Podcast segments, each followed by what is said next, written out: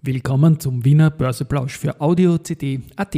Heute ist Dienstag, der 21. Februar 2023 und mein Name ist Christian Drastil. An meiner Haut lasse ich nur Wasser und CD. Heute habe ich viel Freude mit der österreichischen Post und gestern hatte ich viel Spaß mit Klaus Delatore. Dies und mehr im Wiener Börseplausch mit dem Motto Market Hey! and Me. Here's Market and Me,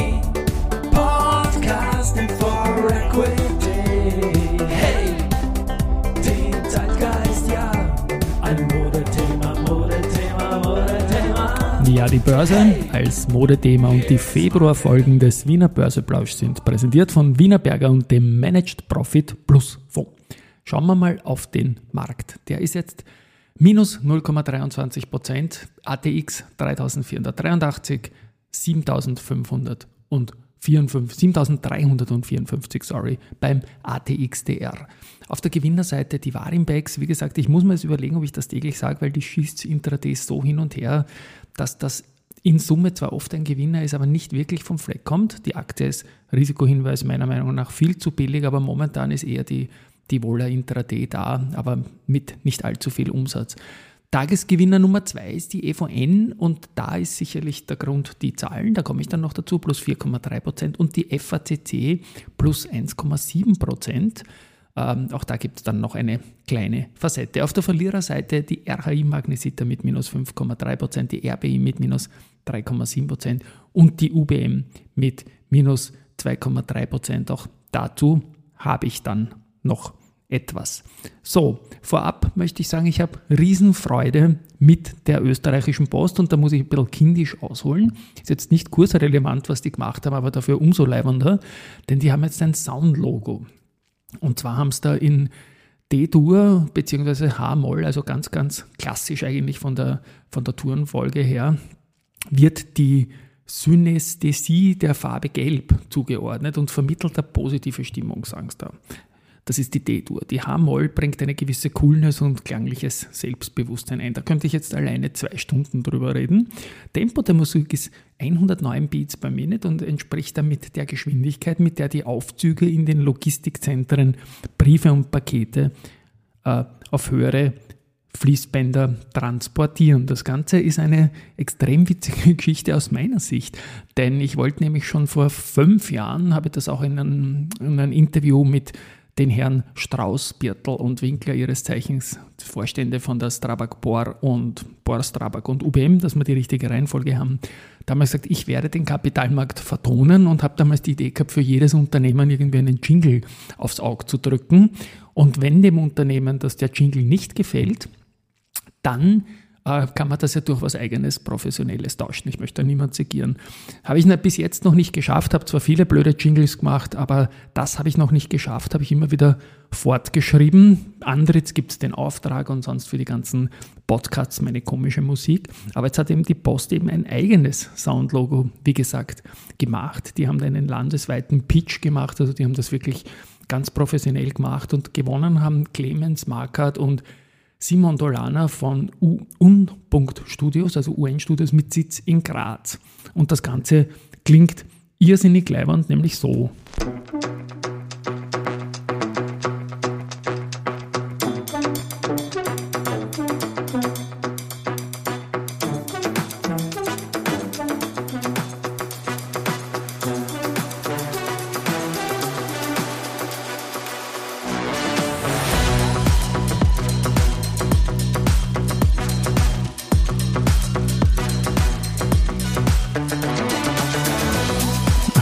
Also wenn ich ein cooler Rapper wäre, dann hätte ich da eine fette Mucke drüber kaut und im Test habe ich da schon eher so in Richtung Beastie Boys verblödelt das Ganze, aber es ist einfach sehr genial.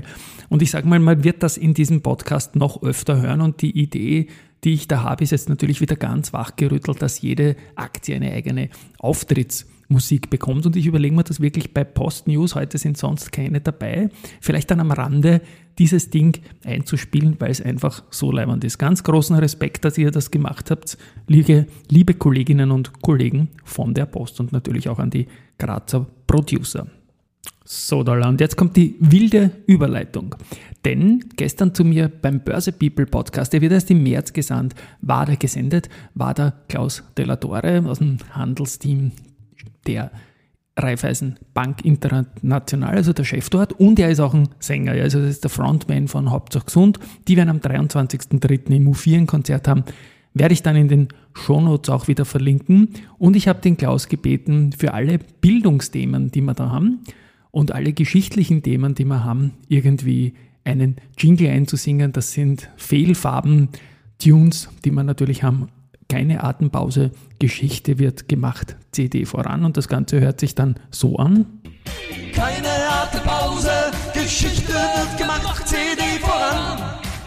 Ja, keine Atempause, Geschichte wird gemacht, CD voran und jetzt kommt die Überleitung, denn die österreichische Post, die hat einen IR-Chef, der auch in der Zierer ganz gut vernetzt ist, den Harald Hagenauer, kennen wir alle, natürlich Vorstand der Zierer, langjähriger Boss der Investor Relations, der österreichischen Post und der war davor Investor Relations bei der VA Tech. Und da haben wir heute einen Geschichtseintrag, also dass das auch passt. Keine harte Pause, Geschichte wird gemacht, CD voran. Genau. Und die VA Tech ist am 21.02.2005, also heute vor 18 Jahren aus dem ATX ausgeschieden. Gut, das war dann am 1.10.2005 überhaupt vorbei mit der Börsegeschichte. Und das Spannende da war ja, die sind 1994 an die Börse gegangen, damals so eine Restelverwertung aus der Verstaatlichten, und sind gekommen zu 900 Schilling. Das waren 65,4 Euro. Und dann sind sie quasi 21 Jahre später, nein, Entschuldigung, 11 Jahre später von der Börse gegangen, wieder zu 65 Euro, weil das hat damals das Siemens-Angebot gebracht und es war also eine ganz, ganz tolle Zeit eigentlich an der Börse. Wer da gutes Timing hat, hat die Aktie über 200 Euro verkaufen können, also wirklich mal drei zum Ausgabekurs und mehr. War da drin, letztendlich war es ein Return-to-Sender-Titel, aber spannendes Unternehmen, wie gesagt, von Siemens übernommen worden und ein Teil davon hat äh, quasi die Andritz dann übernommen, nämlich die VATech Hydro und sind, glaube ich, sehr, sehr zufrieden mit diesem Ding.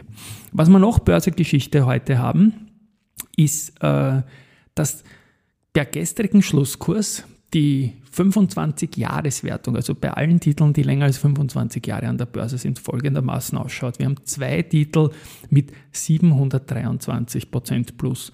Die Lenzing hat 723,6 Prozent plus und der Verbund 723,1 Prozent plus. Heißt, Wanderpokal bleibt mal bei der Lenzing, aber es kann sich da jeden Tag irgendwas verschieben. Also die sind nach 25 Jahren exakt gleich auf und das noch mit einer vollkommen irren Performance. Da ist die Dividende nicht einmal noch eingerechnet. Und dann haben wir dann noch etwas Schönes gehabt, nämlich gestern. Das sind die Do Co. Aktionäre im Hintergrund, die sich freuen können über ein Alltime high das ist gestern erzielt worden. Also erstmals über 110 Euro geschlossen und super Auftragslage und auch ein Kursziel von 191 Euro durch Hawk und Aufhäuser ist gekommen. Gut, zu den Nachrichten von heute. Da haben wir wiederum und den Jingle, den ich erwähnt habe. Heute geht es wild und her einen Antrittsauftrag und zwar von niemandem geringeren als E.ON Energy Projects. Und auch dazu ein Spoiler, da werde ich einen ehemaligen E.ON-Stromhändler morgen im Börse People zu Gast haben. Er heißt Robert Boy, ist ein ganz lässiger Kerl. Ich habe ihn bei der Stromhändlerprüfung kennengelernt, die ich vor 14 Tagen gemacht habe. Und ja, da wird es morgen mehr geben. Aber Andritz hat einen Auftrag von denen gekriegt, und zwar zur Lieferung eines Ecofluid Wirbelschichtkessels mit 30 Megawatt thermischer Leistung. Soll die Abhängigkeit von Erdgas um 25 Prozent verringern und 50.000 Tonnen CO2 pro Jahr vermeiden. Ich glaube, das soll, wird so sein, dass das, die das schaffen und, glaube ich, eine gute und vernünftige Geschichte. UBM hat ein bisschen warnen müssen, deswegen heute auch unter den Verlierern, weil die Gewinnprognose ist nach unten angepasst worden. Gewinn vor Steuern soll jetzt 30 bis 31 Millionen für 2022 liegen und nicht 38 bis 52, was die ursprüngliche Guidance war. Hauptverantwortlich dafür sind Verzögerungen bei Teilung von Genehmigungen und Übergaben. Also das kann jetzt dann durchaus sein, dass das Ganze äh, halt dann später kommt. Frequentes hat wieder was Gutes, nämlich einen Auftrag des US-Verteidigungsministeriums. Da geht es um Digital Tower Technologie Air Force Base in Georgia. Und ja, die Frequent ist eine der heißesten Aktien der letzten Tage und auch die sind knapp unter All-Time-High momentan. Und dann haben wir noch äh, die EVN, die hat auch gute Zahlen geliefert im ersten Quartal 22, 23. Die haben auch so ein schräges Geschäftsjahr. Und zwar sind die Umsatzerlöse um 30,3 Prozent auf 1,174 Milliarden Euro gestiegen. Konzernergebnis 149 Millionen, ein Plus von 83 Prozent. Und der Ausblick, der ist jetzt nicht nach oben angepasst worden, aber bestätigt, Konzernergebnis soll 190 bis 250 Millionen Euro liegen.